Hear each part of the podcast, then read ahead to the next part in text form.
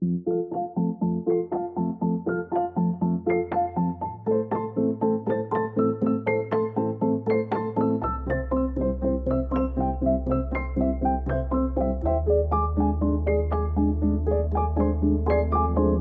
und herzlich willkommen zur Innsbrucker Gender Lecture. Die Innsbrucker Gender Lectures sind eine Veranstaltungsreihe des CGI, Center Interdisziplinäre Geschlechterforschung an der Universität Innsbruck. Die Lectures ermöglichen es, sich über theoretische Grundlagen der Geschlechterforschung auszutauschen, sowie brisante Themen in den Blick zu nehmen und diese unter geschlechterkritischer Perspektive zu diskutieren. Die ausgestrahlten Vorträge können in der Radiothek der Freien Radios Österreich nachgehört werden unter freie-radios.online. Wir wünschen viel Vergnügen beim folgenden Vortrag.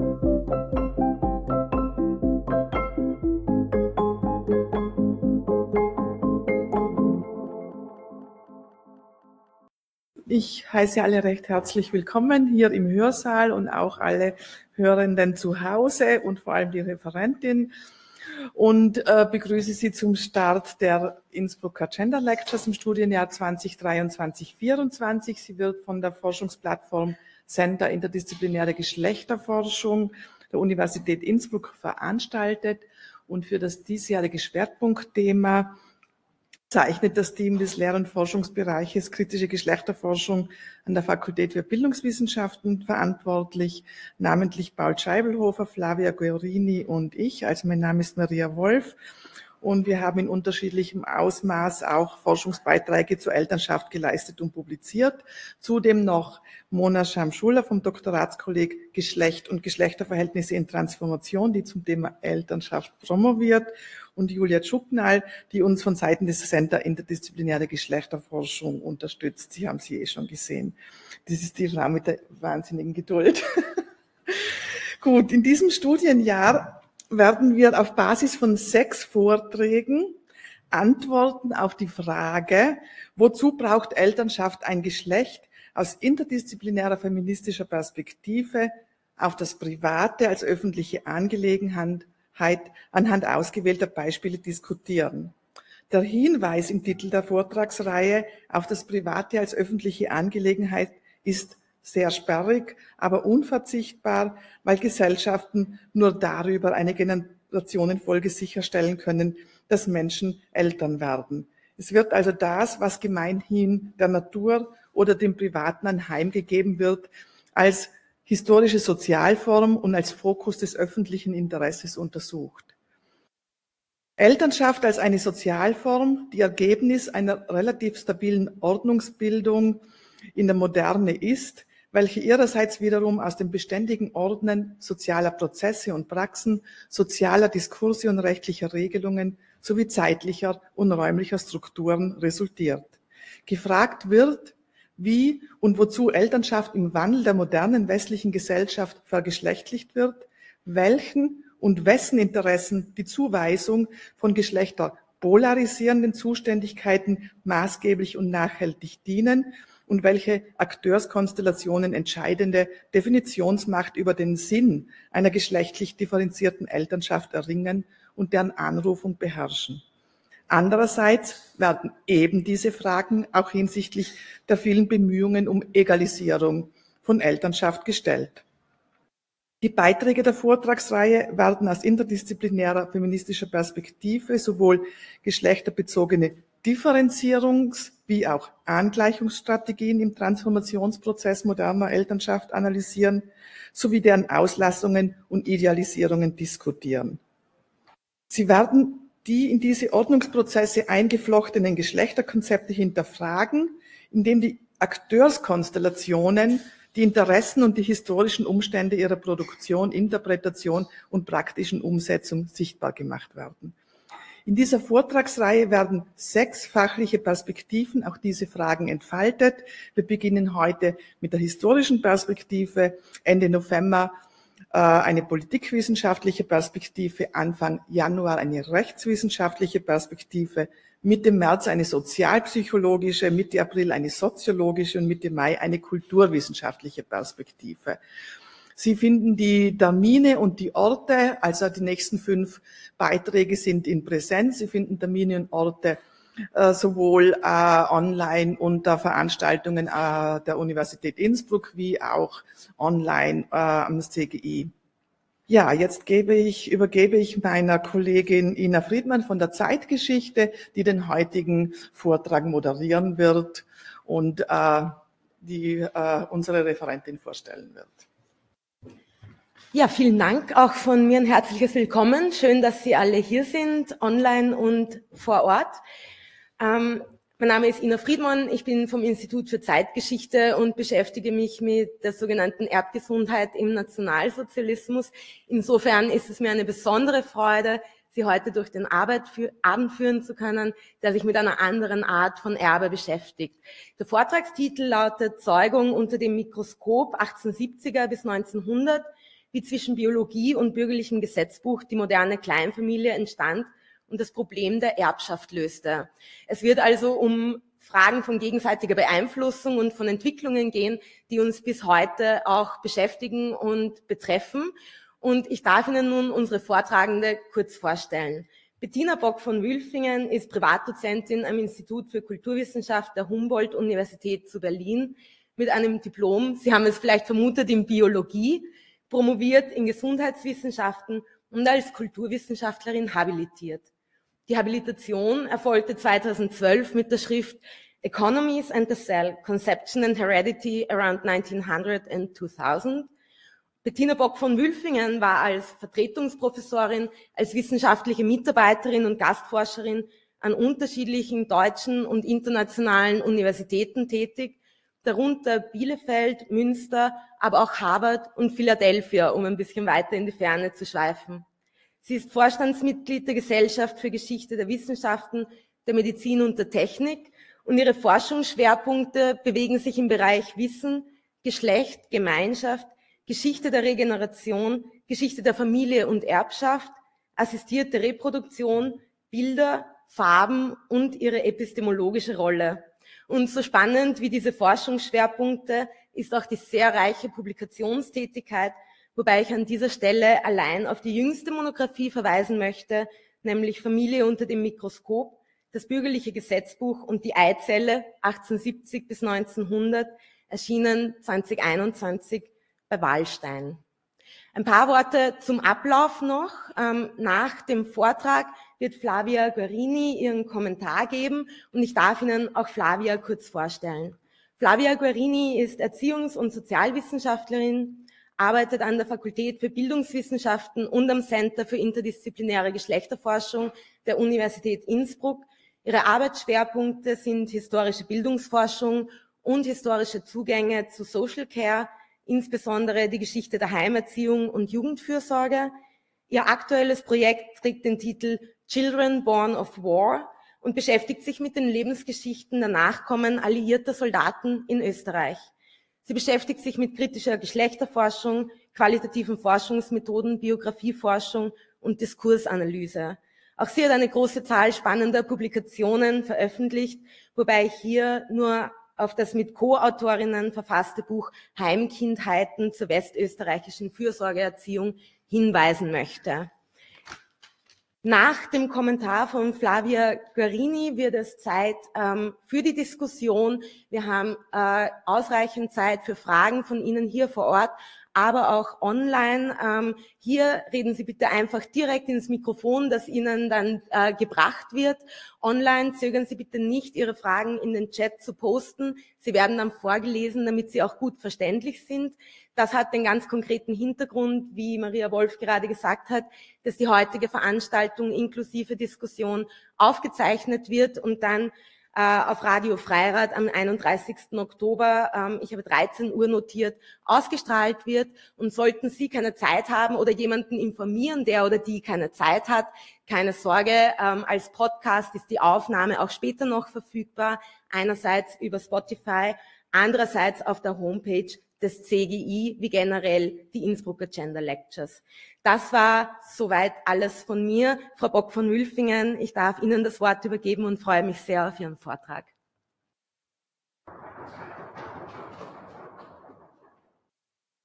So, da bin ich. Ähm, vielen Dank erstmal für die freundliche Vorstellung und die Einladung. Ich spüre eine hohe Verantwortung, hier jetzt zur Eröffnung des Semesters sprechen zu dürfen und hoffe, dem gerecht zu werden. Indem ich nämlich ähm, von der transdisziplinären Einführung der Kern- oder Kleinfamilie spreche, so wie man sie im 19. Jahrhundert kannte und wie sie im Deutschen Kaiserreich vorher noch nicht da war. In der ersten Hälfte zunächst die rechtliche Seite beleuchten und würde sie dann gern mitnehmen zur Mikroskopie der befruchteten Eizelle, um dort die biologischen Argumente anzuschauen, bevor ich Ihnen schließlich zuvor noch nicht genannte personelle Kontexte in Berlin der damaligen Zeit vorstelle. Der Vortrag teilt sich so nach der Einführung in sechs Kapitel, ganz gerecht, drei zur rechten Seite, zur rechtlichen Seite und drei zur biologischen Seite und dann gibt es eine Zusammenführung am Schluss.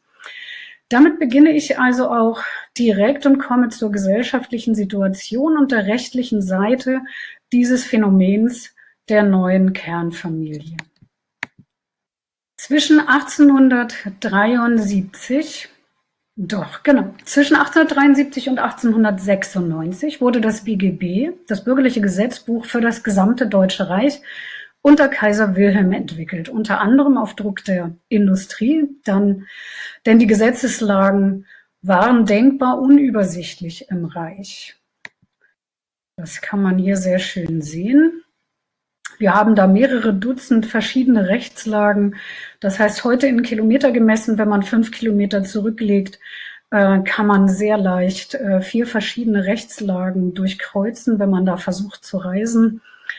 Und so wurden zwischen den 1870ern und 1900 auf diese Weise auch sämtliche Beziehungen in der Familie neu strukturiert und wurden für alle Familienmitglieder neue Rollen beschrieben. Für die Mütter, Väter und für die Kinder. Und das eben unter Be Beteiligung der Biologie und auch der Medizin. Um den Hintergrund zu verstehen, müssen wir zurückgehen zur Entwicklung des Erbrechts in den deutschen Ländern vor dem 19. Jahrhundert und springen da mal ans Ende des 18. und beginnen mit Immanuel Kant. Und zwar, weil Kant für die Wissenschaftsgeschichte zur Vererbung bisher der ist, mit dem der Begriff der Vererbung auch als biologische Vererbung seinen Ausgang nahm und wir von dort aus dann zur Veränderung des Familienkonzeptes kommen. Um selbst eine Neuerung einzuführen, damit also zum Kapitel 1, ähm, für die, die dann nur an den Hörern sind, um selbst eine Neuerung einzuführen und klarzumachen, dass es eine solche ist, führte Kant zunächst an, wie der Begriff des Erbes zu seiner Zeit allgemein verwendet wurde. Und er tauchte, und das beklagte Kant 1793, vor allem religiös konnotiert in Medizin, Recht und Religion auf, nämlich als Erbkrankheit, Erbschuld und Erbsünde. Da ging es also um die Weitergabe von Defekten, seien es körperliche oder spirituelle. Kant interessierte sich unter anderem für die Weitergabe von nicht derart belasteten Merkmalen. Er stellte sich beispielsweise Hautfarbe als nützliche transgenerationale Adaptation an lokale Bedingungen vor. Durch die viele Migration im florierenden Kolonialismus war einigen aufgefallen, dass dieses Merkmal in Familien auch über Generationen gleich blieb, während Zeitgenossen wie Herder meinten, sämtliche körperlichen Merkmale würden ausschließlich durch die Umgebung geprägt. Hier führt übrigens ein Abzweig dann auch zu Kants Rassebegriff im Zusammenhang mit Vererbung und es wäre spannend, diese Entwicklung im intersektionalen Geflecht mit Race und Stand beziehungsweise Klasse auch darzustellen und ich hoffe, Sie sehen mir nach, dass ich mich aus Gründen der Vermittelbarkeit in der kurzen Zeit, die wir hier haben, auf den Aspekt Geschlecht und Nachwuchs konzentriere. Im Zusammenhang mit der physischen Geographie führte Kant also erstmals das Verb vererben außerhalb des Rechts, der Theologie und des Medizinischen an. Und das ist sehr eindrücklich und lässt sich auch für uns äh, in der heutigen Sprache gut lesen. Er schreibt da von der erblichen Eigentümlichkeit im Singular und im Plural, spricht von erblichen Varietäten, erblichen Charakters, von erblichen Verschiedenheiten und der erblichen Mannigfaltigkeit. Und diese Zitat Eigentümlichkeiten bezeichnete er mehrmals als zweckmäßig statt defekt oder sündhaft. Wie sah denn also der zeitgenössische Vererbungsbegriff aus, wenn wir davon ausgehen, dass Kant von, seiner, von einem säkulären Erbbegriff, also dem des Rechts voraussichtlich, inspiriert gewesen sein könnte, worüber er selbst allerdings schweigt, also welche Quelle er da genutzt hat. In deutschsprachigen Rechtstexten des 18. Jahrhunderts, die auf dem völlig uneinheitlichen Rechtsgebiet von den Nordseeinseln bis Böhmen und Österreich sehr divers ausfielen, meinte Vererbung zumindest grundsätzlich, was wir vage auch heute kennen. Vererbung ist die Übertragung von etwas im Fall des Todes. Ein wesentlicher Unterschied zum Vererbungsverständnis des späten 19. Jahrhunderts liegt in dem Erbe selbst, also das, was man dann vererbt, das im 18. Jahrhundert also übertragen werden konnte. Überwiegend ging es dabei nicht um Geld, etwa auf der Bank, wie Ende des 19. Jahrhunderts dann normal geworden ist. Also 80 Prozent äh, Güter wurden in Form von Geld auf der Bank, also im Buch, ähm, vererbte, sondern um Grund und Boden und zusätzlich um die Rechtsverhältnisse mit den darauf arbeitenden, Zitat, Untertanen, um Nutzungsprivilegien, Adels und häufig um Amtstitel die man, wie die Merkmale bei Kant, an die Person gebunden mit sich führte, wenn man auf Reisen ging. Eingedenk dessen, dass Primogenitur, also die Bevorteilung des Erstgeborenen statt Erbteilung im 18. Jahrhundert überwog, meinte das Übertragen von Erbe einer Person das Weitertragen sämtlicher Privilegien durch dann eine andere Person. Doch diese üblicherweise zu findenden Begriffe Vererbung und sich vererben hatten eine das begleitende weitere Bedeutung zu Kants Zeiten im 18. Jahrhundert, die sich im, im 19. Jahrhundert komplett verliert. Gemeint ist das eheliche Entstehen eines rechtmäßigen, also ehelichen und vom Vater anerkannten Kindes, also quasi die Erzeugung einer Schwangerschaft und Geburt eines Kindes, das in der Lage ist, ein Erbe dieser Rechtstitel zu empfangen. Vererben hieß dann also die Erzeugung eines Erben oder einer Erbin und das auch dann naheliegenderweise zu Lebzeiten, also in dem Moment, wo dieser Erbe in die Welt kommt. Nicht erbfähige Menschen wären jetzt hier nur das zum Verständnis noch dabei. Äh, Kinder, die außerhalb der Ehe geboren waren oder je nach Erbrecht Mädchen. Die Wortbedeutung der Kindsentstehung als Erbtitelträger ist demnach synonym mit sich vererben oder einfach vererben. Wir sehen also hier schon mal, es gibt innerhalb von 100 Jahren einen sehr großen Unterschied von dem, was verstanden wird ähm, unter Vererbung. Und hier geht es für uns dann in die Richtung der Frage, was ist Familie und die Frage, die über diesem Kolloquium steht. Braucht Elternschaft Geschlecht? Und wenn ja, wie viele und wieso denn das? Was passiert also im 19. Jahrhundert mit dem Erbe? Denn da entwickeln sich entscheidende Begriffe, die Ende des 19. Jahrhunderts dann Eingang in den neuen Rechtstext für das gerade eben vereinigte Deutsche Kaiserreich finden. Und damit kommen wir zum Kapitel 2 der Infragestellung der Vererbung um 1800 und ihre Rettung. In den Jahren nach der Französischen Revolution wurden vielfach Kodifikationen des Naturrechts in Europa in Rechtsordnungen eingeführt, wie zum Beispiel in den französischen Code Napoleon, dem preußischen Landrecht und dem allgemeinen bürgerlichen Gesetzbuch Österreichs, das 1911, 1811 Verzeihung, Geltung erlangte. Aus heutiger Sicht würde man diese neuen Rechtslagen als moderner bezeichnen. Es ging um nivelliertere Hierarchien, zumindest unter Männern einerseits und unter Frauen andererseits, und um die säkuläre Begründung der Rechtsverhältnisse. Als große Ungerechtigkeit empfundene Verhältnisse sollten abgeschafft werden, so etwa das Majorat, also die, erste, die Städtevererbung großer Landgüter oder Fabriken innerhalb der Familien und Primogenitur, also das Recht, dass das Erbe vollständig allein an den Erstgeborenen ging, meist der männliche, das sollte also beides überwiegend abgeschafft werden. Diskutiert wurde, was stattdessen kommen sollte. Wäre es zum Beispiel das Testament, das Geltung erlangen sollte. Nach der Französischen Revolution kamen die Verfechter des Naturrechts zu dem Schluss, dass das Testament als Form der Eigentumsübertragung nicht in Frage käme, weil es nicht im Einklang mit dem Naturrecht stehe. In ihrer Rede für eine breitere Verteilung von Eigentum und dementsprechend für das Pflichtteilserbe, das wir auch heute ja kennen, argumentierten sie, ein toter Mensch könne unmöglich etwas besitzen oder darüber gar verfügen. Aus diesem Postulat folgte das Problem, dass das Gleiche offensichtlich ja auch für die Rechtsnachfolge beim Familienerbe gelten musste. Der Besitz des Verstorbenen sei herrenloses Gut, wie Hegel schrieb, hatte also nach dem Tod keinen Besitzer. All diese Überlegungen über die Vermögensnachfolge fanden im Deutschen im 19. Jahrhundert statt, als gleichzeitig die Privatisierung von Grund und Boden in den deutschen Ländern vorangetrieben wurde. Im Gegensatz zu Frankreich und den britischen Ländern, wo das schon viel früher geschehen war, war das hier dann ein sehr rezenter Prozess. Begleitet wurden diese Veränderungen von dem grundsätzlichen Infragestellen des Konzepts von Privateigentum und Erbbesitz.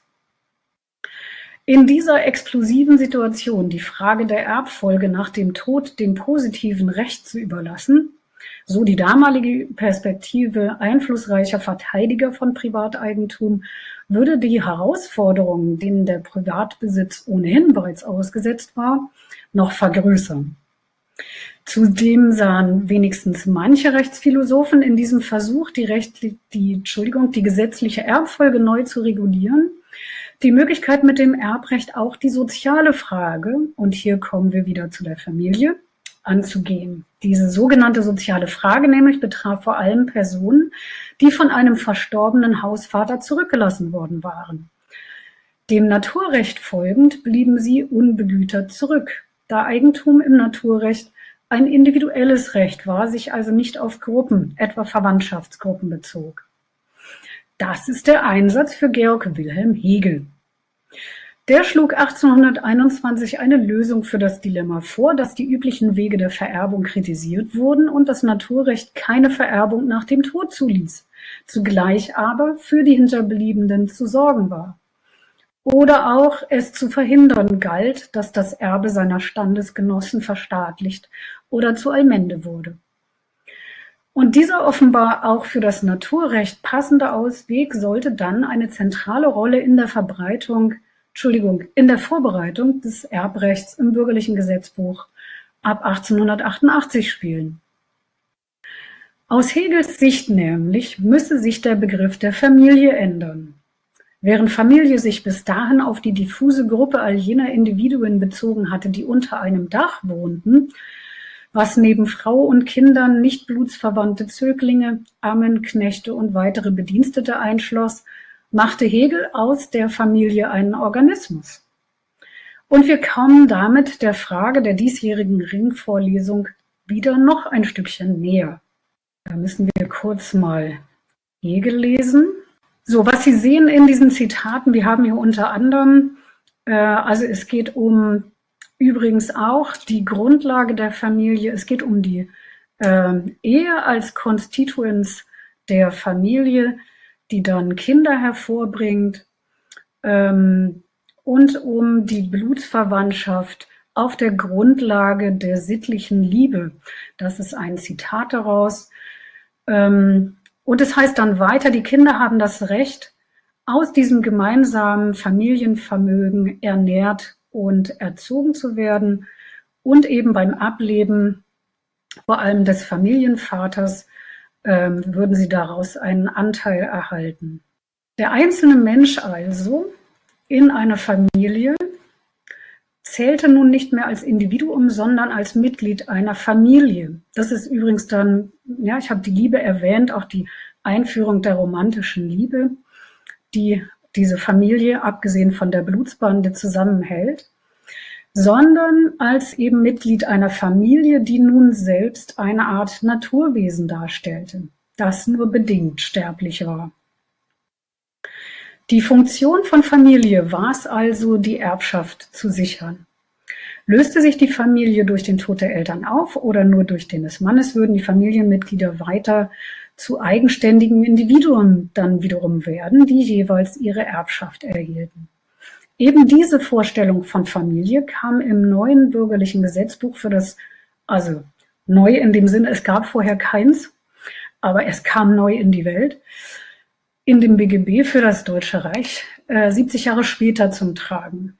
Das im Jahre 1900 gültig werdende BGB war ja zwischen 1873 und 1896 entwickelt worden.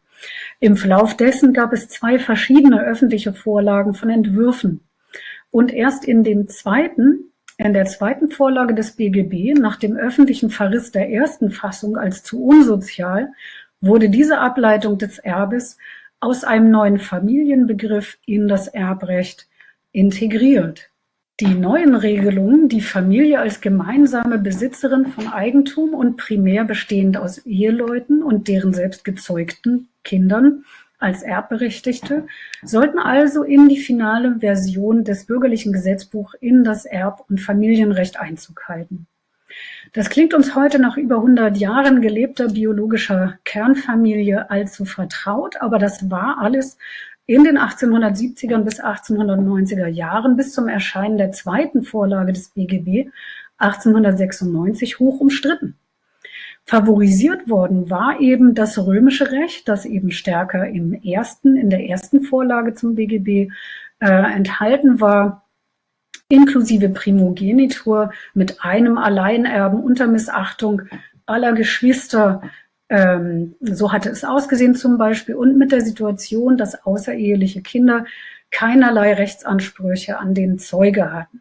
Das war also eigentlich überwiegend der Wunsch derer, die ähm, in der Zeit das Sagen hatte und dennoch ähm, setzte sich diese Kommission mit einer Alternative dazu durch, die eben diesen Hegelschen Familienbegriff einbezog. Dafür war früher übrigens auch die Praxis unabhängig vom Recht eine sehr vielfältige gewesen. Leute hatten Kinder. Der Kindheitsbegriff oder der Kinderbegriff war diverse. Kinder, die sie angenommen hatten von verstorbenen Geschwistern, zugelaufene etc., während wir dann jetzt eben einen von der Zeugung abhängigen äh, Kinder, Kinderbegriff haben, beziehungsweise Eltern-Kind-Bindung äh, haben. So. Damit kommen wir zum nächsten Kapitel der Elternschaft im bürgerlichen Gesetzbuch. Wie sahen also im bürgerlichen Gesetzbuch nun die Gesetzgeber die Rollen der Eltern gegenüber dem Kind vor? Die Rollen also für die Mutter und den Vater. Sie gaben beiden die sogenannte elterliche Gewalt. Das kannte man schon aus dem preußischen Landrecht und manchen anderen Rechten. Für viele aber war das sehr neu. Genaueres dazu erfahren wir aus den Motiven, die die Entscheidung des Gesetzgebers über den Text des bürgerlichen Gesetzbuchs begründen. Heute würden wir das den Kommentar nennen.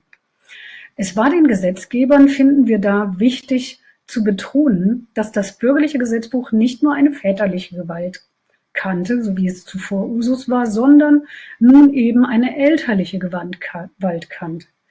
Das war für viele deutsche Länder rechtlich umfangreich zu verteidigen, wie wir erfahren, nämlich der Wunsch, im neuen Gesetz der Frau eher mehr Einschränkungen aufzuerlegen, sei, sagen die Gesetzgeber, Zitat, im Einklang mit dem Bedürfnis der höheren Stände und weniger der niederen Stände.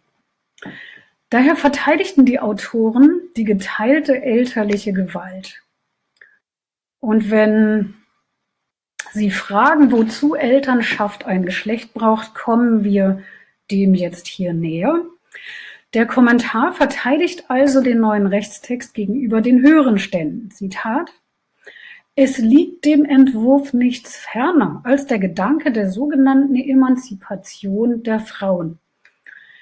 Es geht vielmehr von der Erwägung aus, also der Entwurf, geht vielmehr von der Erwägung aus, dass das Misstrauen, welches frühere Jahrhunderte in die Fähigkeit der Frau zu einer vollen Erfüllung ihres elterlichen Berufes setzten, nach den Verhältnissen der Gegenwart nicht mehr berechtigt ist. Zitat Ende. Die elterliche Gewalt wurde dann jedoch in, auch in unterschiedliche Rollen geteilt. Zwar hatte die Frau im Falle des Missbrauchs der elterlichen Gewalt durch den Vater einzuschreiten, doch grundsätzlich stellte der Vater die elterliche Autorität dar, inklusive der Verwaltung und Nutzung der ökonomischen Mittel der Familie und einem Missbrauch, also Nutzungsrecht des Vermögens des Kindes.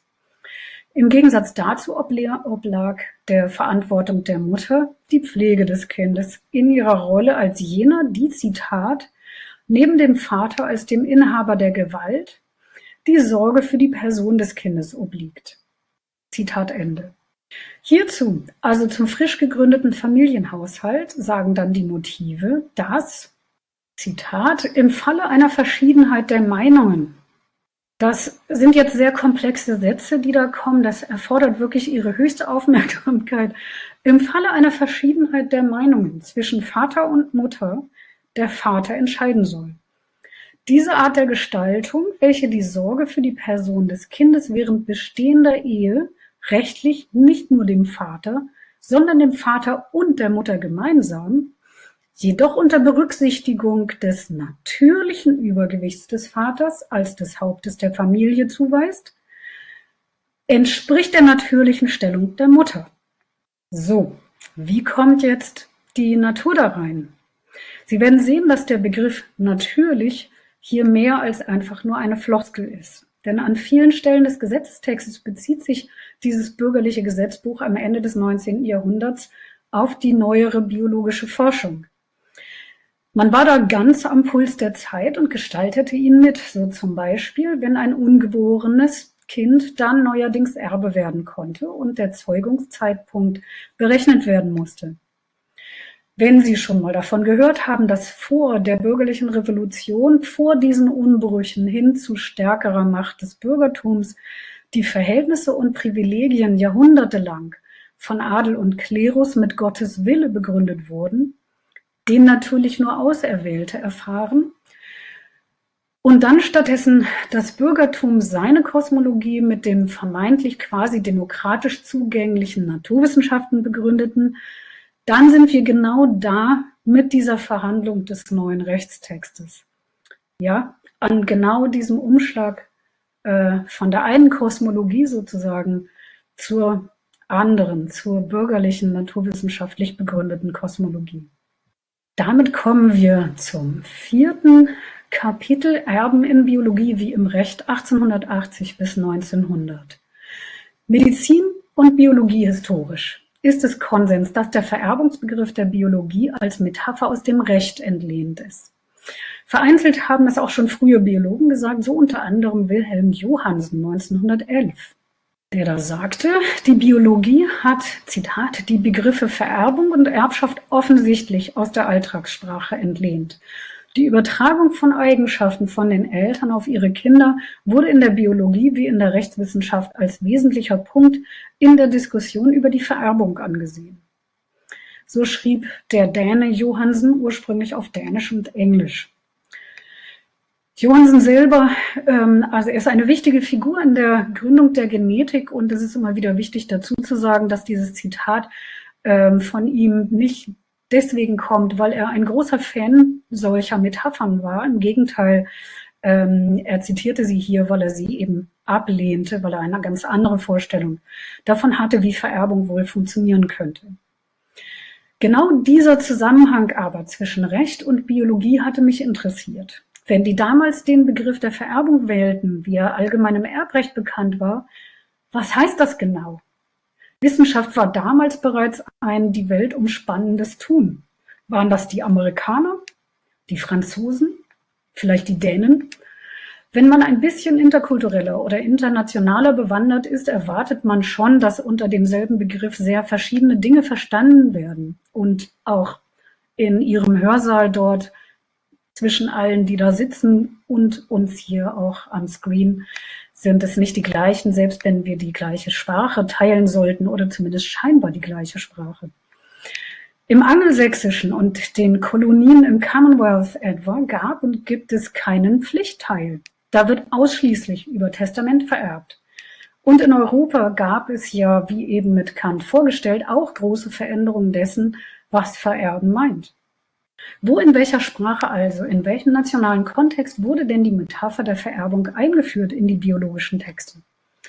Bisher hatte ich erzählt, dass wir das Verb vererben für das Weitergeben von Eigenschaften im biologischen Sinne bei Kant offenbar erstmals finden.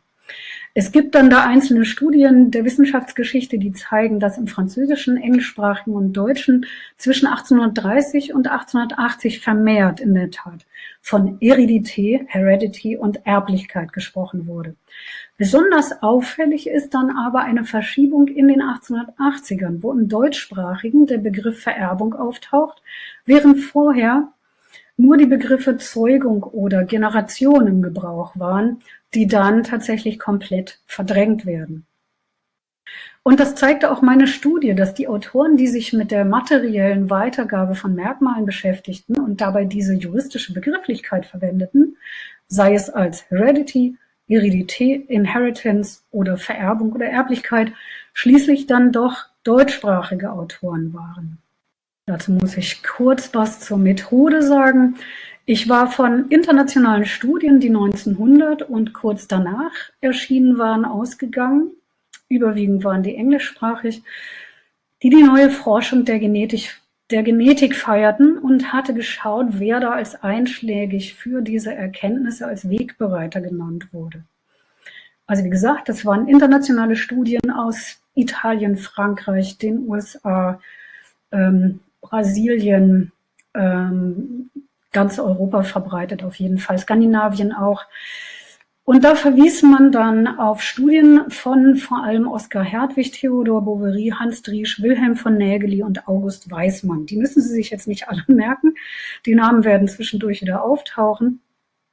Und dazu kommen noch einige ältere Professoren, die ein anderer Kollege zu diesem Thema in den 1880ern als Autoren fand, nämlich Kölliker, Straßburger und Nussbaum. Das fällt also auf, hier so ein Cluster von deutschsprachigen Autoren. Nicht, dass ich hier jetzt missverstanden werde. Ich will hier nicht einem deutschen Sonderweg das Wort reden.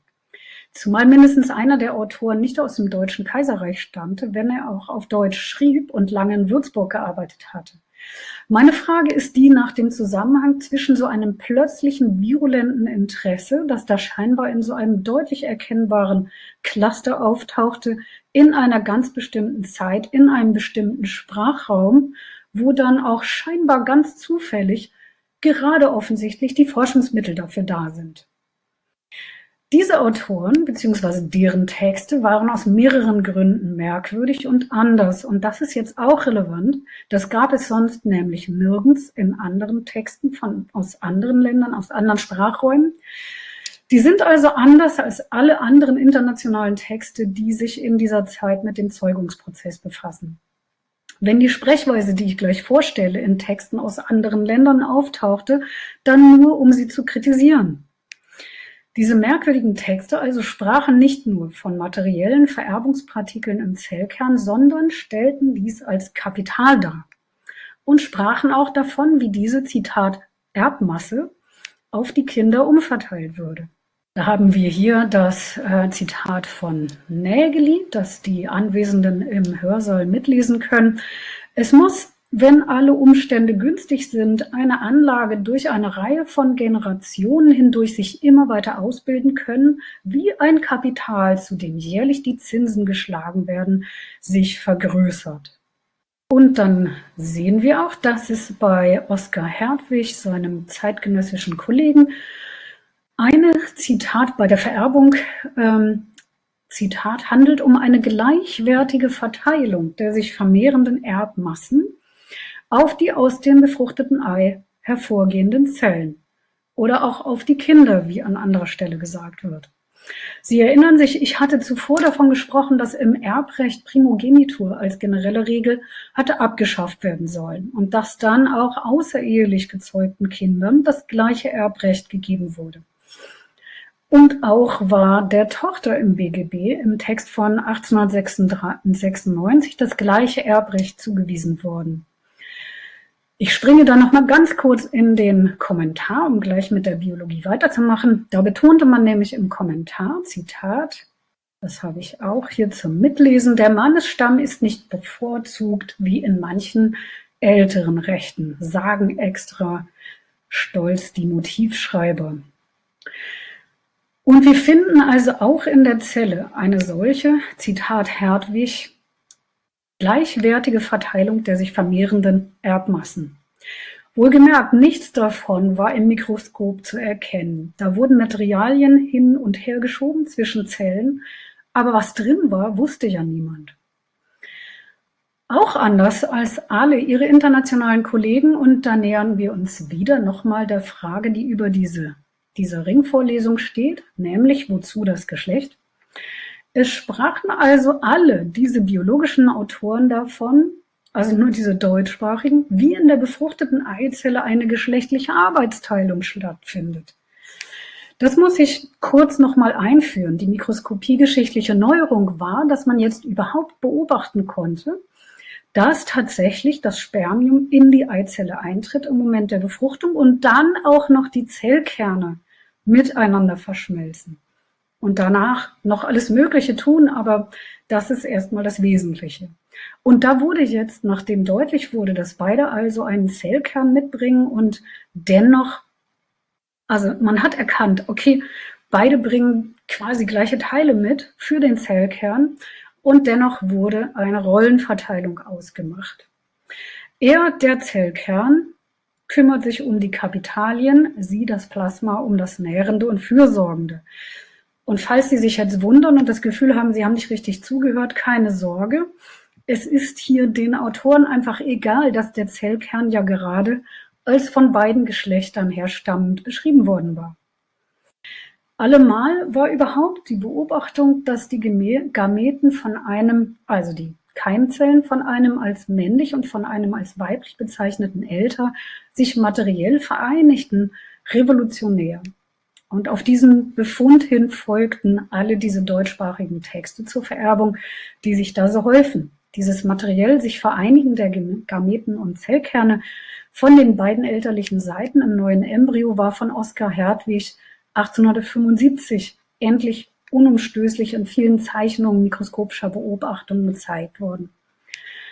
Bis dahin ging man davon aus, dass die Eizelle sämtliche Materie beisteuerte und die männliche Gamete, das Spermium, lediglich einen Impuls zur Entwicklung und spezifischen Ausformung des neuen Wesens gab.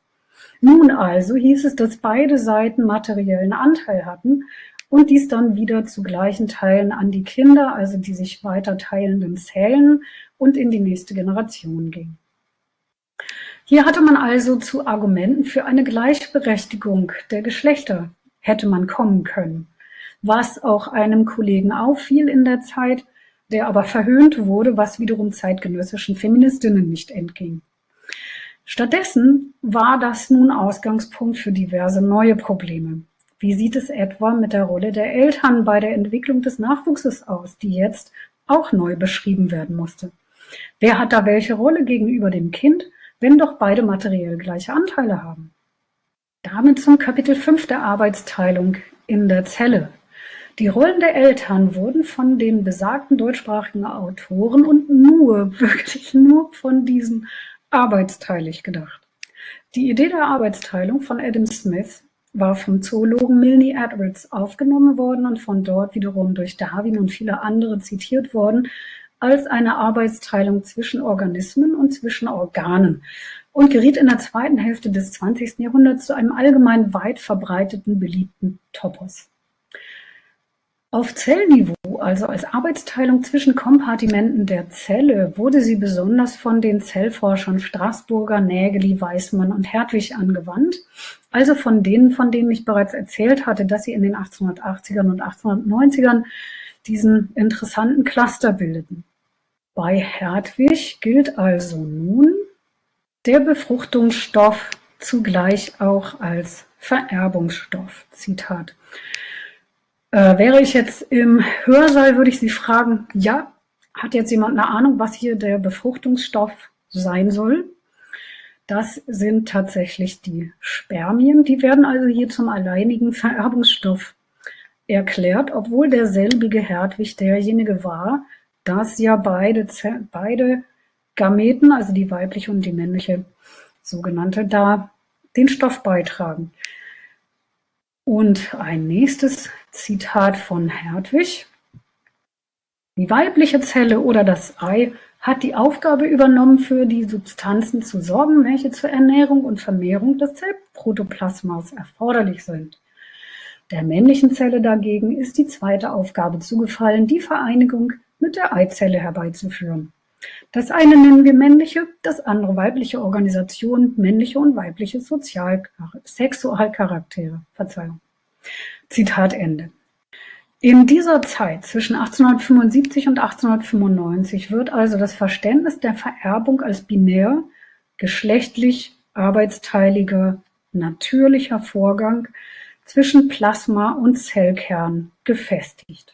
Und damit kommen wir zum Kapitel 6 der Elternschaft in der Zelle. Die eben beschriebene Aufgabenteilung in dem neuen Zellhaushalt wurde stets als hierarchisch dargestellt und barg damit Konfliktpotenzial. Das sieht man auch schon an den Texten dieser Autoren sehr intensiv. Aber auch schon an den Textstellen tatsächlich, wo Gleichheit in der Weitergabe von materiellen Gütern an das Kind beziehungsweise in den gemeinsamen Haushalt der Embryonalzelle beschrieben wurde, gab es diesen Textstellen nach Auseinandersetzungen darüber, wer über das Kind stärker bestimmt.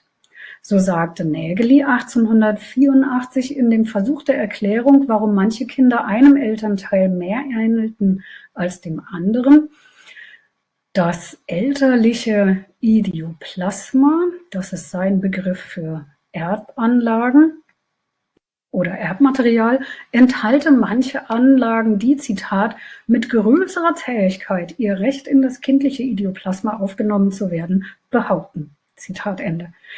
Auch bei August Weismann geht es in seinem Werk Theorie der Vererbung von 1892 weitgehend um das Problem des neuen Verhältnisses zwischen den Eltern und ihren Rollen jeweils im Verhältnis zum Kind. Auch da haben wir ein Zitat die erste Frage, welche sich darbietet, ist die, in welcher Weise die beiden wohlgemerkt, Entschuldigung, Einwurf von mir, wohlgemerkt die erste Frage, die sich außerhalb des deutschsprachigen Raumes niemand gestellt hat.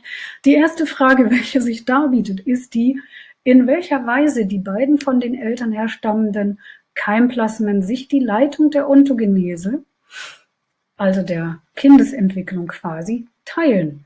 Ob mütterliche und väterliche Ide, stets also ein Begriff für Erbmaterial, zusammenwirken und zu einer Kraftresultante sich verbinden oder ob etwa stets nur die eine Gruppe aktiv ist und die andere passiv sich verhält. Eine Kooperation, eine Win-Win-Situation in so einer Verbindung mit Kraftresultante konnte offenbar nicht denkbar sein, denn Weismann kommt zu dem Schluss, Zitat, der Bau des Kindes ist das Resultat des Kampfes sämtlicher im Keimplasma enthaltener Ide. Zitat Ende. Und es finden sich weitere solche Zitate bei den biologischen Autoren dieser Zeit, da könnte man noch einige anführen. So.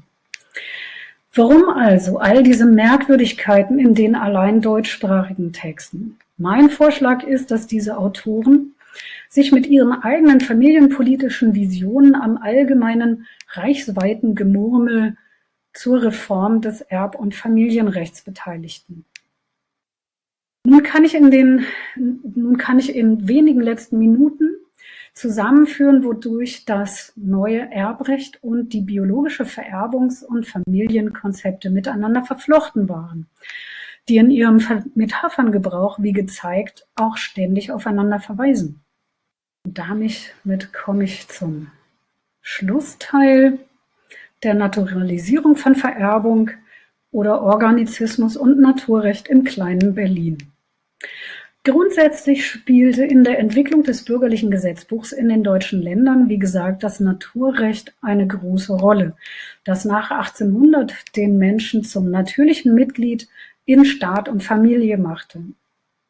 Familie dann verstanden mit Hegel als dem gemeinsamen Erbe dienender Organismus, quasi eine organismische Erbengemeinschaft. Damit folgte man einer Philosophie des Organizismus, die im 19. Jahrhundert für alle möglichen Staats- und sonstigen Theorien herhalten musste, sowohl für autoritäre wie für emanzipatorische Ideen, die man nun verwendete, um das System der Monarchie und seiner Alternativen zu beschreiben. Auch der bereits genannte Biologe Oskar Hertwig war Organizist. In einer Rede in der Berliner Universität zum Geburtstag des Kaisers versuchte er sein Publikum von einem organismisch, organizistisch zu verstehenden Monarchie zu überzeugen. Es gibt also auch personelle Überschneidungen zwischen denen, die biologisch und denen, die politisch rechtlich argumentieren. Wir müssen uns vorstellen, viel von dem, wovon wir hier sprechen, spielt sich in Berlin ab, das damals ja viel kleiner und überschaubarer war als heute. Eine wesentliche Figur in der Entstehung des bürgerlichen Gesetzbuchs war der einflussreiche Jurist Otto Gierke. Er war einer von jenen, die die erste Fassung des bürgerlichen Gesetzbuchs massiv kritisiert hatten. Er sah darin überkommenes, starres römisches Recht, das abgelöst gehörte von einem sozialen, gesellschaftlichen Bedarfen folgendem Recht. Viele in der Kommission zur Entwicklung des bürgerlichen Gesetzbuches saßen im Reichstag und waren gleichzeitig Professoren der damals einzigen Berliner Universität, der Universität unter den Linden. Dort wirkten zu der Zeit gerade mal zwischen 70 und 80 Professoren, die als Berliner Elite eng, teils familiär, miteinander verflochten waren. Zumal die Berufungspolitik des Ministerialrats Friedrich Althoff nicht nur in Berlin, zu einer gewissen Ballung moderner und doch monarchistischer Denker führte. Einer dieser Profs war der genannte Oskar Hertwig, dessen Rede in der Berliner Universität zum Kaisergeburtstag drei Jahre darauf von Otto Gierke wiederum länglich zitiert wurde. Gierke lobte da Hertwigs biologisch-organizistische Begründung des Staates. Das geschah in Gierkes Rede zum Antritt als Rektor der Universität. Also er selbst wurde Rektor, hielt seine Antrittsrede und auf ihn folgte dann als Rektor wiederum zwei Jahre später Oskar Hertwig. Die Zirkel waren also eng gezogen. Und damit zum ein paar allerletzte Worte zum Schluss. Vererbung im Sinne der Biologie zeigte sich in dieser Begriffsgeschichte zugleich als ein Schritt im Kampf gegen die Monarchie wie auch als ihre Rettung, als ein bürgerliches Werkzeug zur legitimen Verteilung von Gütern an die Nachkommen. Die umfassende Rede von Erbe und Vererbung in der Natur erklärt zugleich Erbschaft überhaupt als naturgegeben und richtig in einer Zeit, in der nicht nur die Neustrukturierung von Erbschaft, sondern ihre gänzliche Abschaffung zur Diskussion stand. Sozial drängende Probleme, die mitunter die Monarchie bedrohten, wurden in der auf ihre Weise progressiven biologisch-bürgerlichen Welt über die Stärkung und Verpflichtung der Vaterschaft gelöst. Und dies mit Unterstützung einer Theorie der materiellen Zeugung und Vererbung, die Erbe in jeder Zeugung vorsah, wie sie Otto Gierke für das geschriebene Recht und Oskar Hertwig für die Biologie einhellig darlegten. Gesichert wurde dabei gleichwohl, dass der Haushalt, jener in der biologischen Zelle ebenso wie jener, der vom Recht reguliert wird, dass also dieser Haushalt vom männlichen Zeuger zu regieren sei und dem weiblichen Element das Nähren und die Fürsorge oblag. So, ich danke Ihnen sehr herzlich für Ihre Aufmerksamkeit und bin gespannt auf Ihre Fragen. Vielen herzlichen Dank für diesen wirklich extrem spannenden Vortrag, Bettina Bock von Wülfingen. Bevor wir jetzt dann in die gemeinsame Diskussion gehen, ähm, darf ich dich, Flavia, gleich um den Kommentar bitten, ohne große Zwischenrede zu halten und freuen. Gut, ja, vielen Dank äh, auch für die freundliche Vorstellung, Ina, für die Möglichkeit hier zu sprechen und danke auch ähm, für den wirklich interessanten Vortrag. Und auch ein kurzes Hallo nach Berlin. Wir sehen uns jetzt auch zumindest über den Bildschirm zum ersten Mal. Ähm, in meinem Kommentar möchte ich jetzt einige Gedanken vorstellen, die mir bei der Vorbereitung ähm, gekommen sind. Also ich habe mich auch auf äh, schon publizierte Texte von Ihnen zum Thema ähm, bezogen und ja, möchte damit ein Stück weit in die Diskussion hineinführen. Wir haben jetzt Einblicke erhalten in zwei gleichzeitige und miteinander verwobene ähm, Prozesse. Also ich beziehe mich jetzt wirklich auf diesen Zeitraum ähm, 1870 bis 1900, wo nämlich auf der einen Seite, also wo auf der einen Seite die Entstehung und meiner Meinung nach auch wichtig zu erwähnen, die Popularisierung der Zeugungs- und Reproduktionsforschung haben und auf der anderen Seite die Rechtsentwicklung im Kontext der Gründung des Deutschen Kaiserreiches. Es wurde am bürgerlichen Gesetzbuch gearbeitet, das fortan die Rechtsbeziehungen zwischen Privatpersonen für das gesamte Reich einheitlich regelte. Und es war ein Prozess, so habe ich es verstanden, der über mehrere Jahrzehnte in Fachkreisen, aber auch öffentlich debattiert wurde. Interessant finde ich, dass diese Debatten offenbar tatsächlich wechselseitig Anleihen voneinander nahmen, also eben nicht lediglich eine Übertragung von einem Feld in ein anderes stattfand. Und das Ergebnis davon war, in Recht und Biologie entstand ähm, gemeinsam die verkleinerte bürgerliche Kernfamilie als natürliche Einheit, wie Sie eben äh, ja ganz gut analysiert haben. Und auf diese ähm, natürliche oder vermeintlich natürliche Einheit oder auf diesen Prozess der Naturalisierung der Familie als Einheit möchte ich dann noch zurückkommen.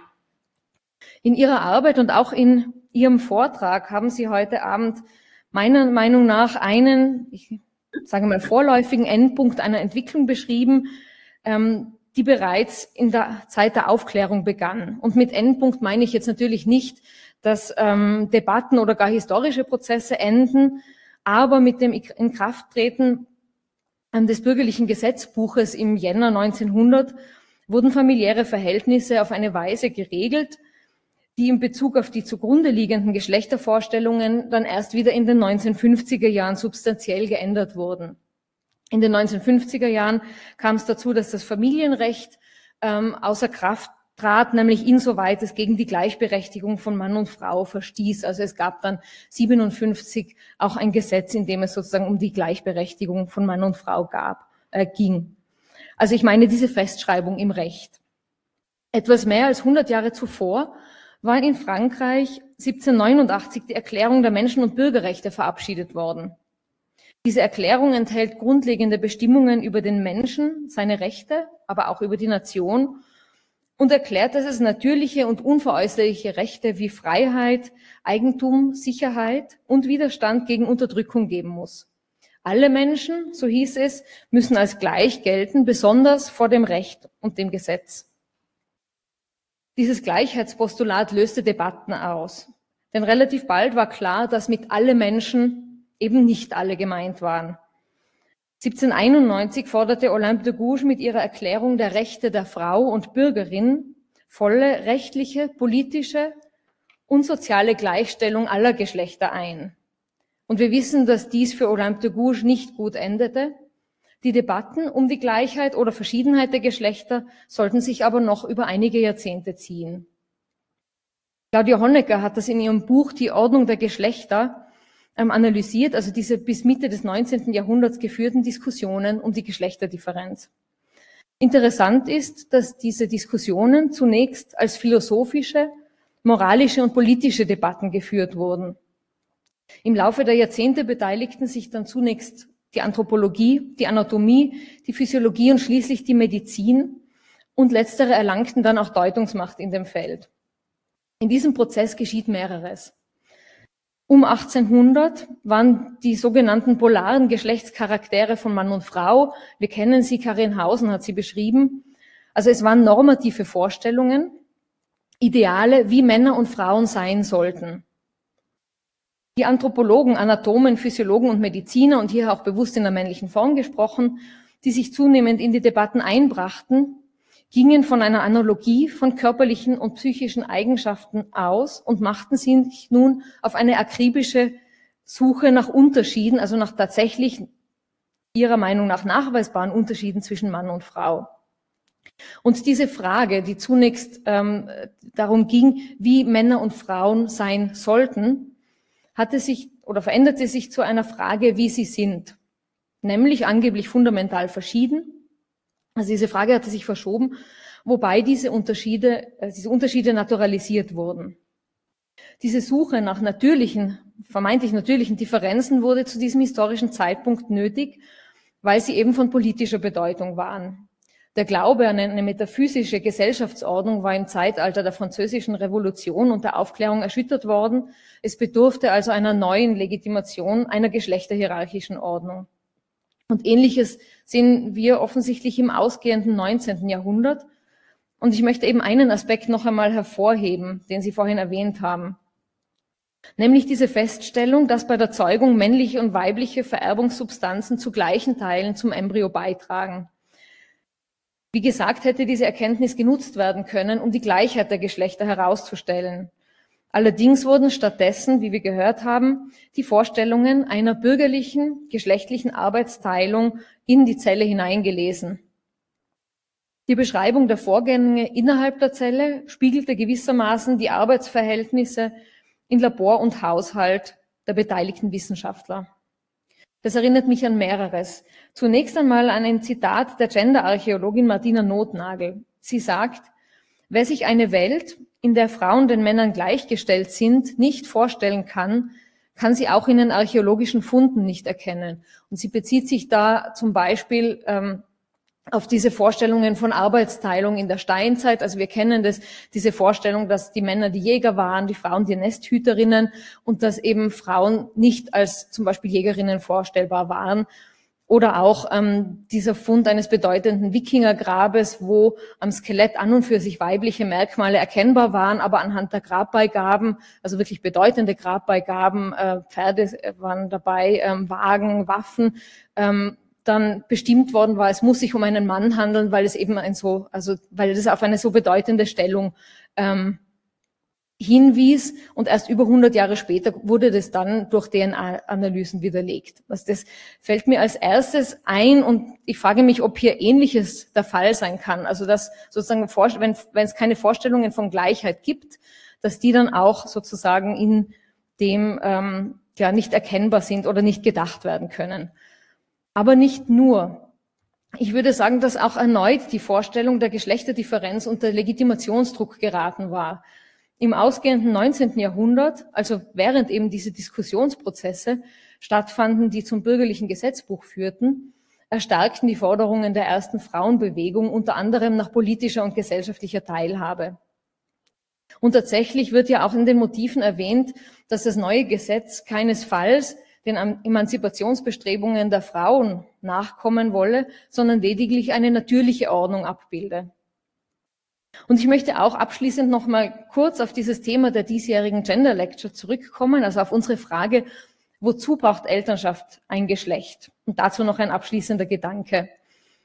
Ähm, neu im bürgerlichen Gesetzbuch war die Einführung eben dieser geteilten elterlichen Gewalt, also eben nicht nur der väterlichen, und dennoch waren damit Geschlechter, also Vorstellungen einer Geschlechterdifferenz ähm, verbunden. Und ich möchte es hier noch einmal betonen, eben in diesen ganzen Debatten um Differenz geht es ja nicht nur um Unterschiedlichkeiten. Differenz wurde immer auch als Form der Hierarchie gedacht, als ein Verhältnis der Überordnung des Männlichen und der Männer und der Unterordnung des Weiblichen und der Frauen. Und eben auch im Gesetzbuch, wenn wir zum Beispiel hören, ähm, dass diese Regelung sozusagen das natürliche Übergewicht des Vaters als des Hauptes der Familie sozusagen, dass das dem die natürliche Stellung der Mutter entspricht.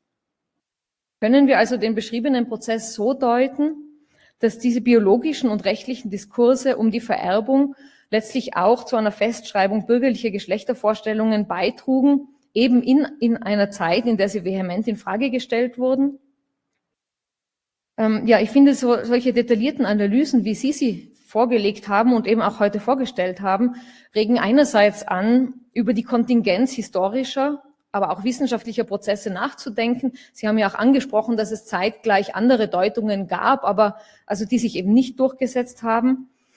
Und eben das immer wieder aufzuzeigen, ist meines Erachtens eine wichtige Aufgabe geschlechterhistorischer Arbeiten. Aber solche Arbeiten oder Ihre Arbeiten erinnern auch daran, ähm, sorgfältig hinzuschauen, wo wir Tendenzen der Naturalisierung von Geschlechtervorstellungen erkennen können oder wo die Natur zur Legitimation von Ungleichheiten aufgerufen wird und dann nachzufragen, welchen Interessen das dienen mag. Vielen Dank und ich freue mich auf die Diskussion. Vielen Dank auch dir, Flavia, für deine sehr spannenden Ausführungen. Bettina Bock von Wülfingen, ähm, wenn Sie etwas dazu sagen möchten, ähm, haben Sie selbstverständlich das erste Wort. Na, ich gebe gerne mein Wort in das Publikum. Also ich bin sehr gespannt auf, auf Fragen. Ich, ähm, also wir haben uns zum Teil ja gedoppelt. Ne? Also Passagen, ähm, Claudia Honegger ist natürlich auch viel drin in meinem ähm, Schreiben und in dem, was ich vorgetragen habe im Hintergrund. Also ich denke, das ähm, passt alles wunderbar zusammen. Und ich bin sehr gespannt ähm, auf mögliche Fragen. Wunderbar, vielen Dank. Dann öffnen wir und ich darf Sie direkt um Ihre Fragen, Wortmeldungen, Beiträge bitten. Gerne auch direkt gleich im Chat. Ähm, wie gesagt, Ihre Fragen werden in diesem Fall vorgelesen, sodass sie auch gut verständlich sind. Mir sind übrigens auch Verständnisfragen sehr willkommen. Ich habe diesmal versucht, verständlicher zu sein als jemals, weil der Text, also weil überhaupt auch mein Buch, es hat jetzt ähm, ein bisschen gelegen. Ich hatte gelesene Gelegenheit, äh, mit etwas Abstand auf meine Skripte nochmal drauf zu schauen und das Ganze völlig anders aufgebaut als ähm, vorher und hoffe, dass es diesmal noch verständlicher war als jemals. Aber womöglich war es das gar nicht. Also ich bin wirklich sehr gespannt. Wir haben eine erste Frage und werden es gleich erfahren, in welche Richtung die geht. Ich habe ähm, eine Frage, eben auch was auch in die politische Brisanz dieser Themen ähm, oder der Debatte anschließt.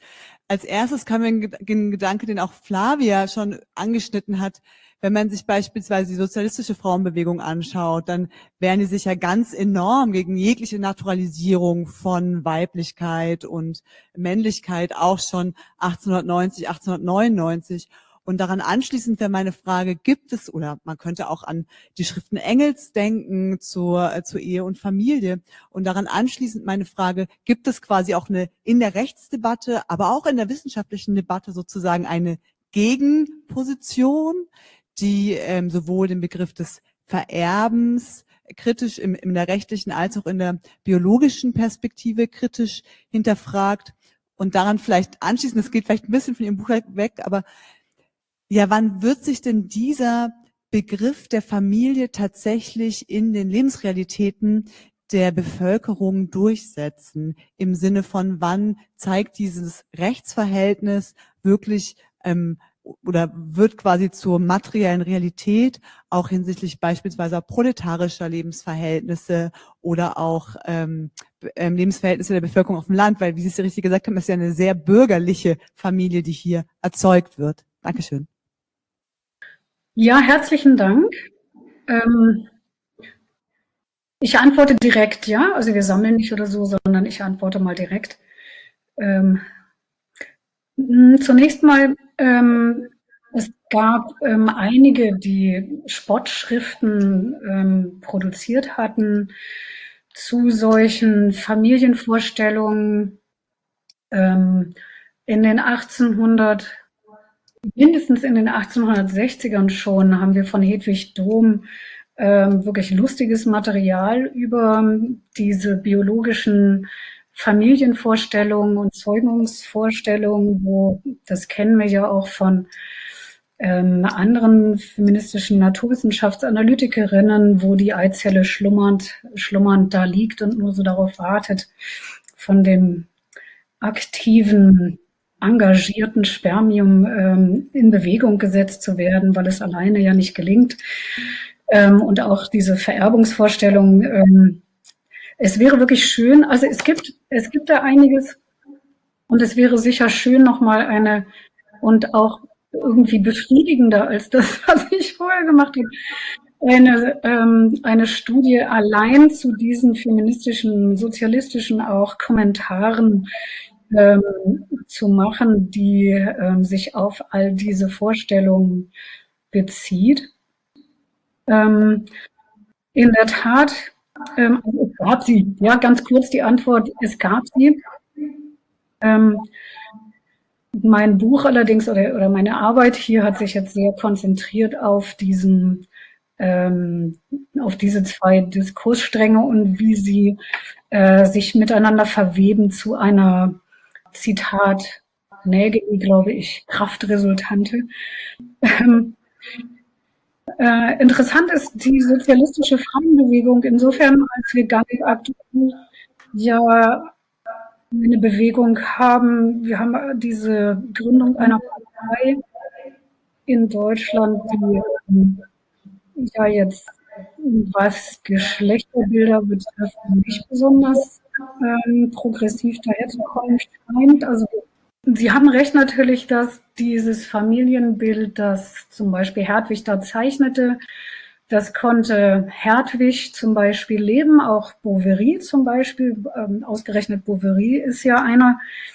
Also das auch zu der Frage vielleicht, ähm, wie bewusst war diese epistemische Gewalt, ähm, die da geschah, oder wussten Sie denn nicht, was Sie tun? Also Bouverie heiratete eine Wissenschaftlerin aus den USA, die ja durchaus selbst als Wissenschaftlerin ähm, schon einen Rang gehabt hatte in den USA, ähm, die sich dann extrem zurückstufen musste als deutsche Ehefrau und zu dem wurde, was Bouverie für die Eizelle ähm, beschrieben hat was äh, auch die Tochter sehr als sehr schmerzhaft ähm, beobachtete und darüber auch schrieb.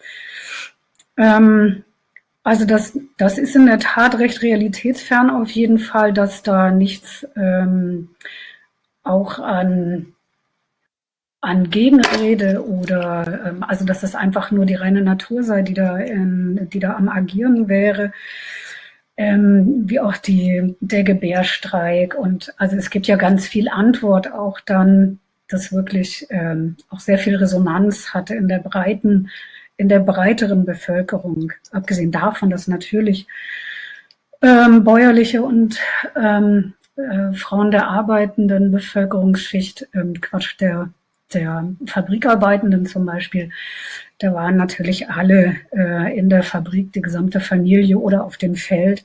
Ähm, und ähm, dieses Familienbild ist natürlich da komplett abwegig, aber ja auch nicht für sie gedacht. Ähm, Oskar Hertwig publizierte 1817 ähm, oder hielt einen Vortrag, der dann publiziert wurde, äh, als es darum ging, wer eigentlich alles äh, nun äh, Wahlrecht bekommen sollte, eine auch wieder biologisch begründete Rede gegen Wahlrecht von der ähm, aus der Arbeiterschicht für Frauenwahlrecht. Ganz interessant, seine Tochter hat sich da durchgesetzt. Ähm, und begründete aber eben, dass ja, also quasi Leute, die wöchentlich äh, ihren Sold vertrinken, ähm, nicht als ähm, wahlende Bevölkerung taugen und mischte sich damit auch wieder ähm, stark ein in diese Debatten um die äh, Rechtslagen. Das nur so als ein Beispiel, dass eigentlich die ganze Zeit auch ganz klar gar nicht unbedingt von allen die Rede ist, sondern von der akademischen Umwelt, an die sich diese Texte dann ja auch richten. Vielen Dank. Wir haben direkt die nächste Frage aus dem Chat. Ja, ich darf die Frage von Desiree Waterstraat vorlesen. Äh, welche Rolle spielten weibliche Stimmen in Recht und Biologie, war die Frage. Hm, eine interessante Frage. Ähm, viele dieser Autoren, die ich zitiert habe, haben Frauen geheiratet, die aus einer Arztfamilie stammten oder selber sowieso Forschende waren, aber nicht unter ihrem Namen publizieren konnten, weil sie nicht ernst genommen würden oder überhaupt keine, kein, also keinen Publisher gefunden hätten natürlich, der äh, das gemacht hätte. Und insofern, so wie zum Beispiel ähm, ähm, die Frau von Bovary, so gab es mehrere, ähm, die oder viele, also auch die Töchter stiegen ein in den Betrieb sozusagen. Ähm, da wurde mikroskopiert und geschrieben und ganz viel Zuarbeit geleistet zu Publikationen, die dann letzten Endes natürlich den Namen des ähm, Hausvaters sozusagen, also des bürgerlichen Familienvaters, ähm, der der scheinbar eigentliche Forschende dann war, trugen. Das war gang und gäbe und ähm, wurde im Ausland ein bisschen belächelt. Also es gibt Texte aus den USA, denen das sehr auffällt, dass es diese deutsche Tradition gibt, ähm, dass man die Tochter des befreundeten Profs heiratet, die dann ganz zufällig auch Anatomie äh, studiert, aber natürlich nicht weit kommt, weil man dann noch nicht promovieren konnte und so weiter.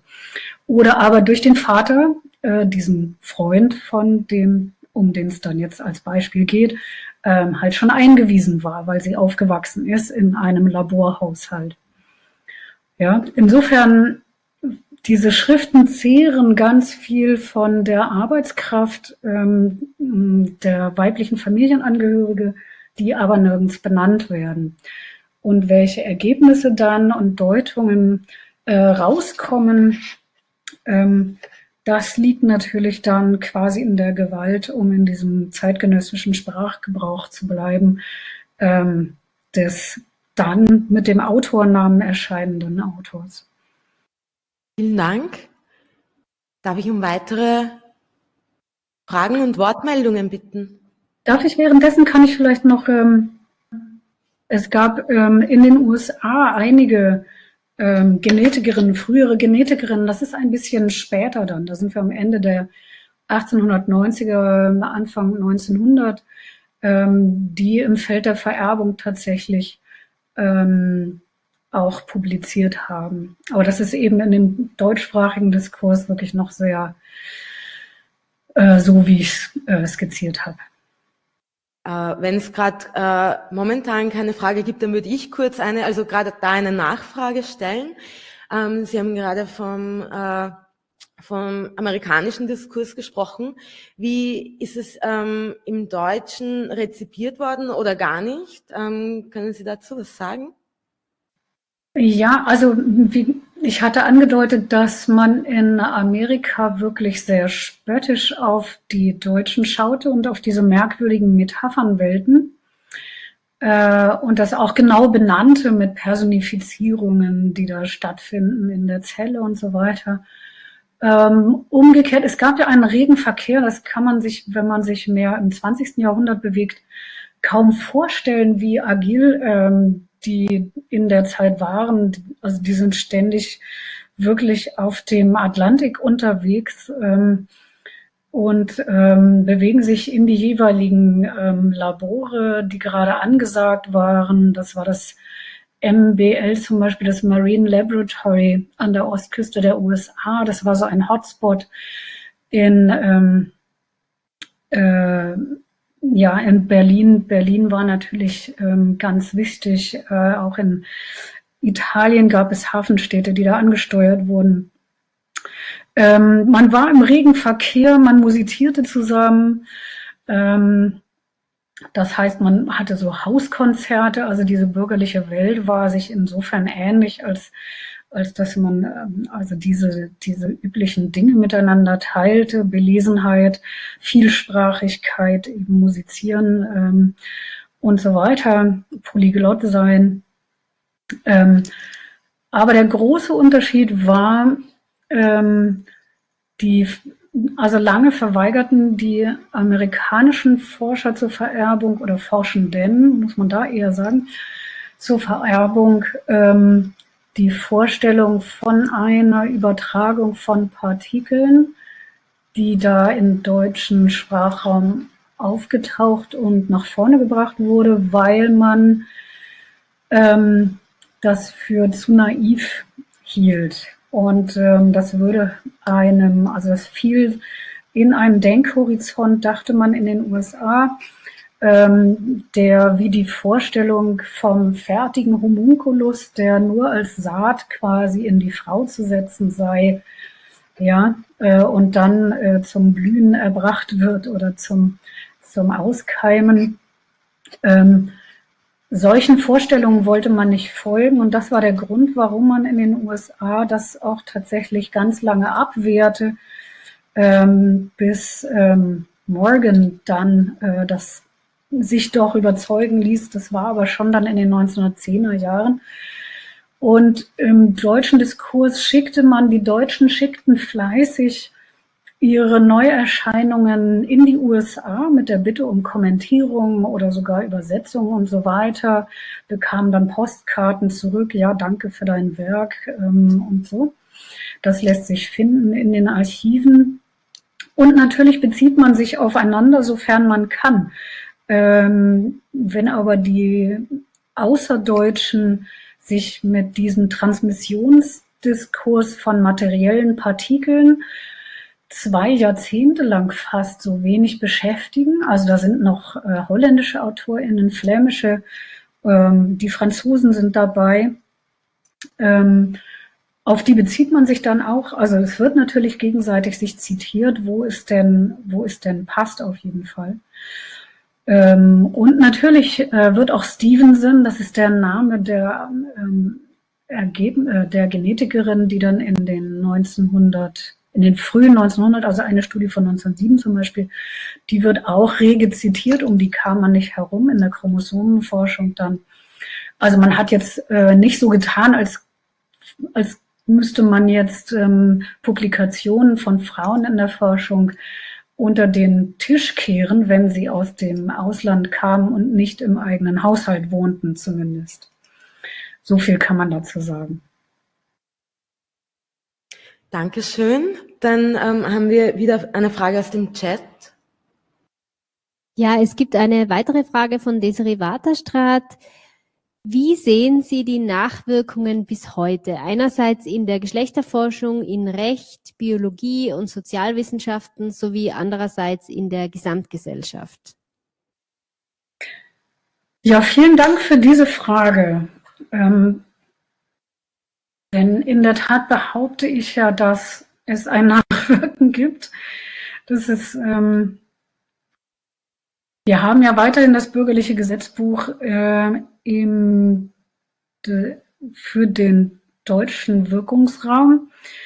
Und ähm, wenn auch Flavia Gerini natürlich recht hat, dass in den 50er Jahren ein neues BGB, ein neues Familienrecht, nicht ein neues BGB, ein neues Familienrecht ähm, geschaffen wurde, das bestimmte Formen der Diskriminierung und der, also das Gleichstellung an manchen Stellen schaffen sollte, hat das nicht daran gehindert, im Arbeitsrecht weiterhin dieses quasi Arbeitsverbot in Deutschland, ähm, in Westdeutschland, Verzeihung, da muss ich genauer sein, bis 1976 aufrechtzuerhalten. Abgesehen von Nachtarbeitsverbot, nicht schwer heben dürfen und so weiter. Also Frauen durften alles Mögliche nicht was ihnen ein höheres Einkommen hätte bescheren können, mit Farbstoffen, mit Lacken umgehen und so weiter. Alles, was irgendwie die Eierstöcke tangieren könnte, ähm, durfte ja nicht gemacht werden. Und es gab eigentlich wenig, was nicht irgendwie Einfluss auf die Eierstücke haben könnten, wie etwa nachts arbeiten, ähm, womöglich hüpfen, was, was auch immer. Ähm, Insofern ähm, dieses Arbeitsverbot, äh, also die Bedingung, dass man nur berufstätig sein durfte mit Erlaubnis des Ehemannes, solange der also nichts dagegen hatte, war das okay. Aber sobald der sagte, ja, diese Arbeitstätigkeit beeinträchtigt jetzt hier die Familienfunktion meiner Frau, ähm, war das dann auch ähm, beendet.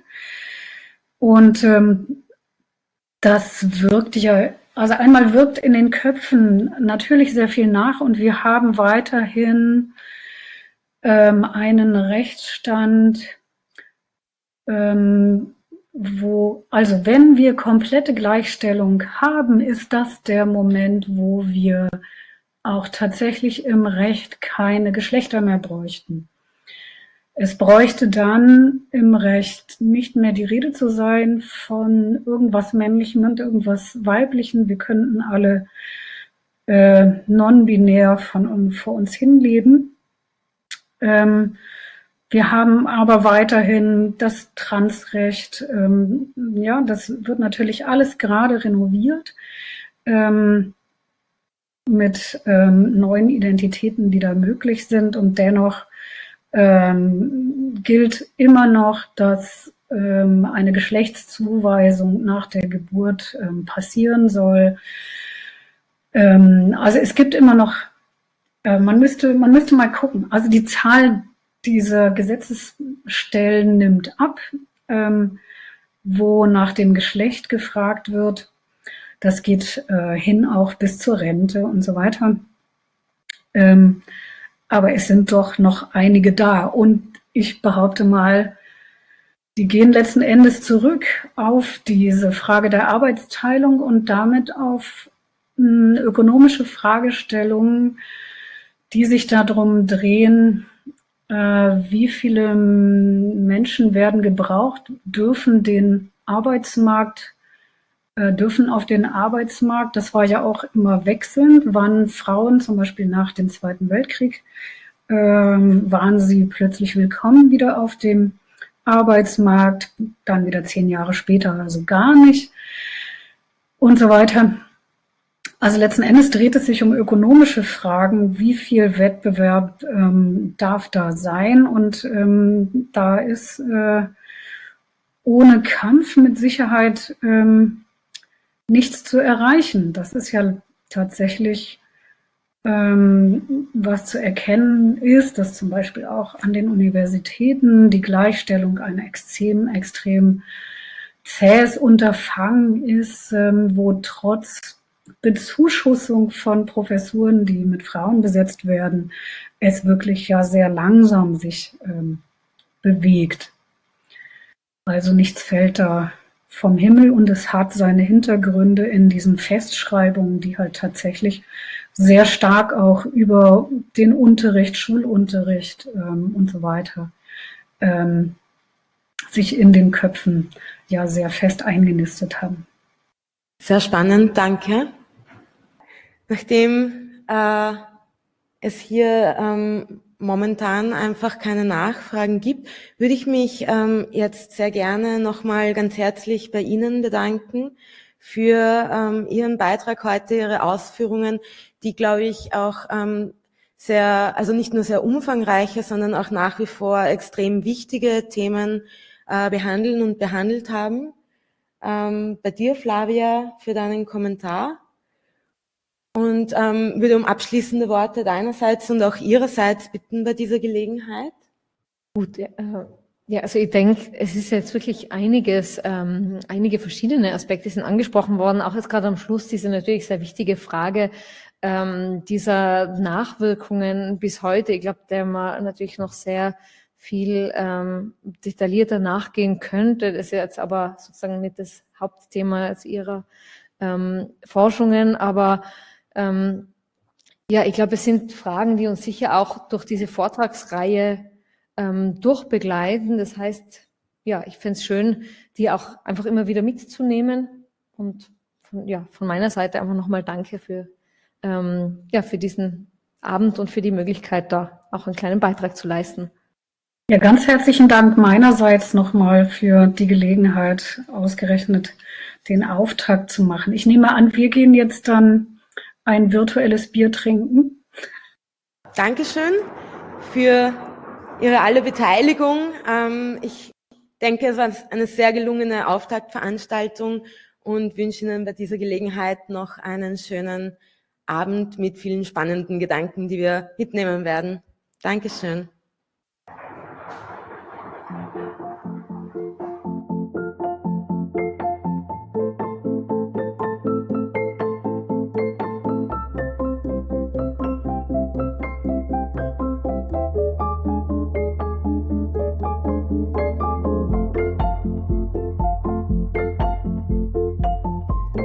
Innsbrucker Gender Lectures sind eine Veranstaltungsreihe des CGI, Center Interdisziplinäre Geschlechterforschung an der Universität Innsbruck.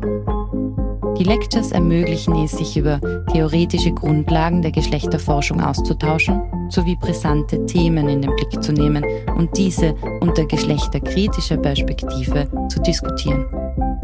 Die ausgestrahlten Vorträge können in der Radiothek der Freien Radios Österreich nachgehört werden unter freie-radios.online.